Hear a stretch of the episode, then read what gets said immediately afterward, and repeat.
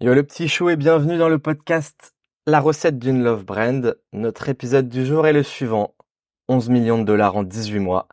La masterclass marketing de Tabs Chocolate. Et là, ça va être chaud.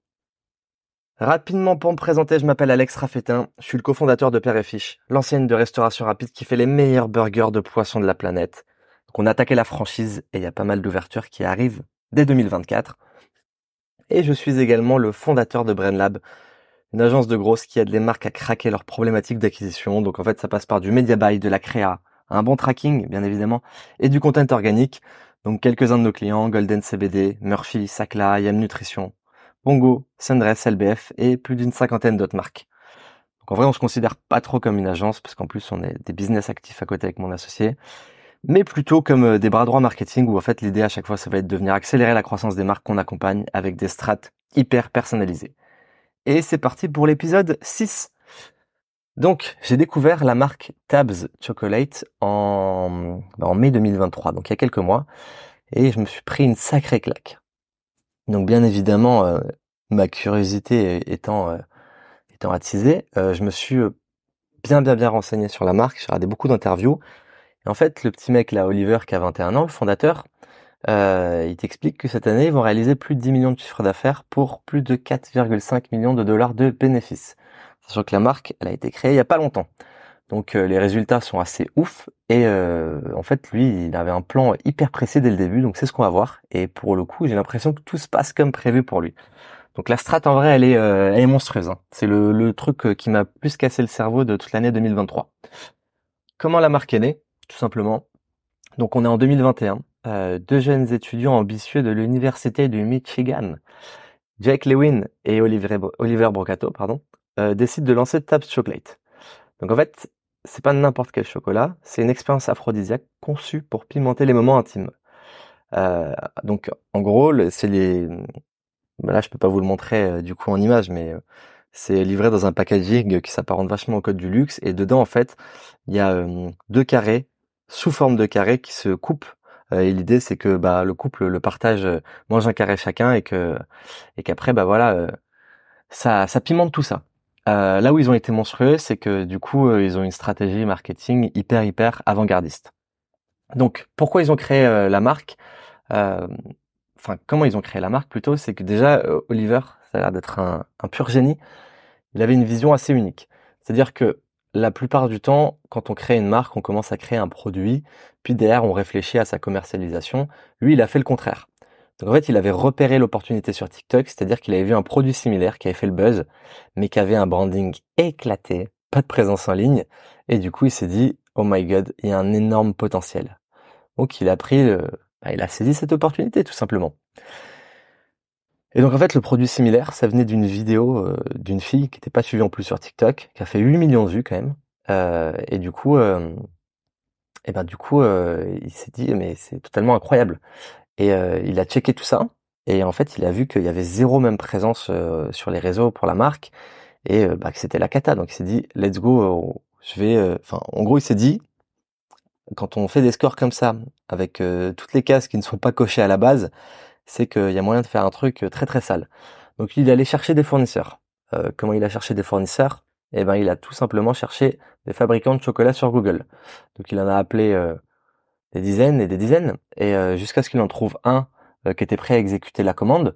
Et en fait, du coup, lui, ce qu'il explique, c'est que bah il est pas chocolatier, il a utilisé une recette de chocolat classique en y ajoutant des compléments aphrodisiaques. Donc plutôt d'avoir un, et plutôt d'avoir un entrepôt derrière, il a confié l'expédition à une entreprise logistique après fabrication, ce qui fait qu'il ne gérait même pas ses stocks. Et donc sur l'expérience client, c'est ce que je disais juste avant, bah, l'objectif c'était d'en faire une expérience de luxe, donc euh, incroyablement déstigmatisée, euh, qui n'était pas tabou euh, et dont les gens pouvaient être fiers de partager ce produit avec leur conjoint.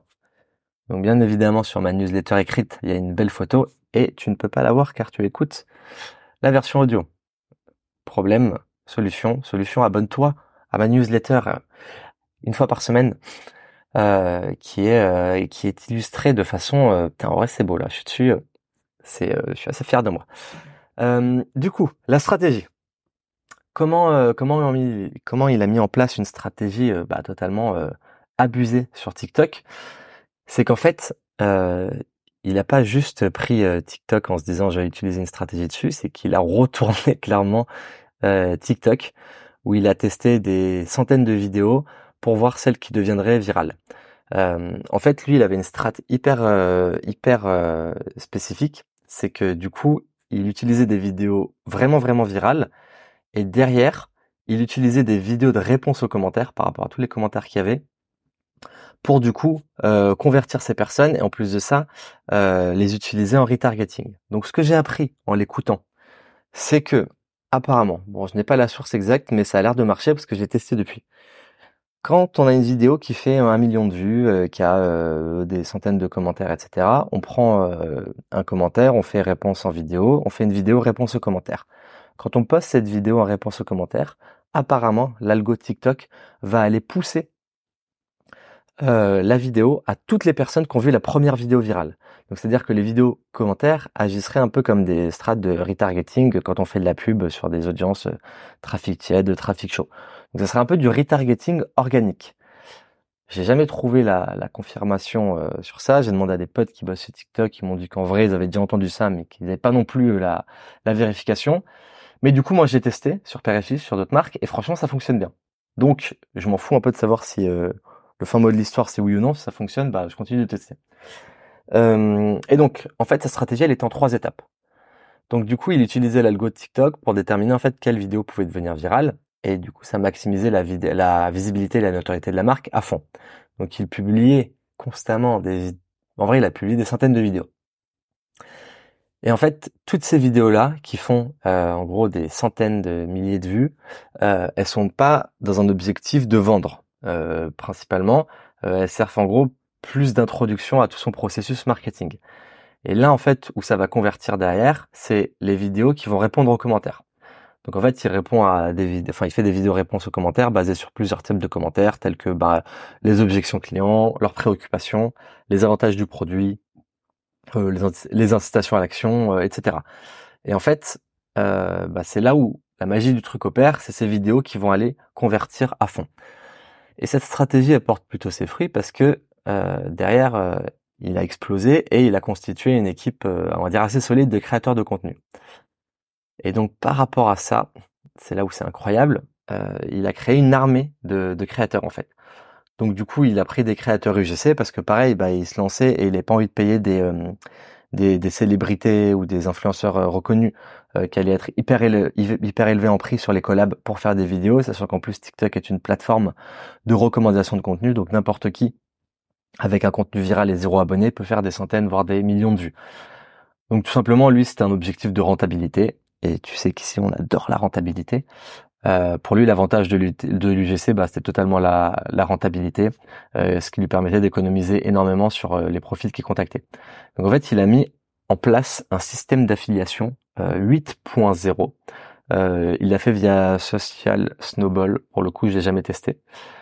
qui est du coup, c'est pour faire de la et ça rémunère tous les participants uniquement sur les ventes qu'il génère. Donc en fait, comment il a fait? Il a identifié des centaines de créateurs potentiels. Je crois qu'actuellement, il en a quand même 2000. Euh, et euh, en gros, dès qu'il en, il en identifie un, tu as un process euh, d'intégration par créateur validé. Donc, il intègre le créateur sur un canal Discord dédié aux affiliés. Deuxième truc, ces créateurs reçoivent un accès complet à une méthodologie détaillée pour optimiser leur performance. Troisième truc, ces créateurs créent un compte TikTok dérivé du compte principal, exemple Super Tabs Chocolate. Quatrième partie, euh, du coup, ils ont un accès à la base de données regroupant toutes les vidéos classées par catégorie. Et cinquième étape, ils publient du contenu en masse.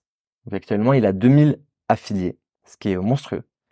Et en fait, du coup, il a un process tellement précis qu'en 2-2, le créateur qui arrive, il comprend tout ce qui se passe sur la marque, comment faire du contenu, tous les contenus qui ont fonctionné à merveille, euh, ceux qui sont euh, qui performent en retargeting. Il y a même des vidéos qui peuvent reposter eux directement. En fait, l'idée, c'est que la marque, elle a des centaines de comptes sur, euh, sur TikTok. Et d'ailleurs, c'est marrant parce que je crois qu'il n'y a aucun compte principal sur la marque, j'en ai pas trouvé. Enfin, du moins un compte avec beaucoup, beaucoup d'abonnés. Et du coup, les influents, enfin les créateurs font des dizaines de vidéos, ils font des millions de vues, ils postent derrière, pareil, le process, on fait les réponses aux commentaires, et du coup, sur leur bio du TikTok, il y a leur lien d'affilié. Ils font des ventes, Et derrière, bah, via la plateforme d'affiliation, ils récupèrent, ils récupèrent leur argent. Donc je crois qu'ils prennent 20%, 20% des ventes. là où c'est assez ouf, c'est que du coup, il disait qu'il y avait des créateurs qui gagnaient jusqu'à 15 à 20 000 euros par mois.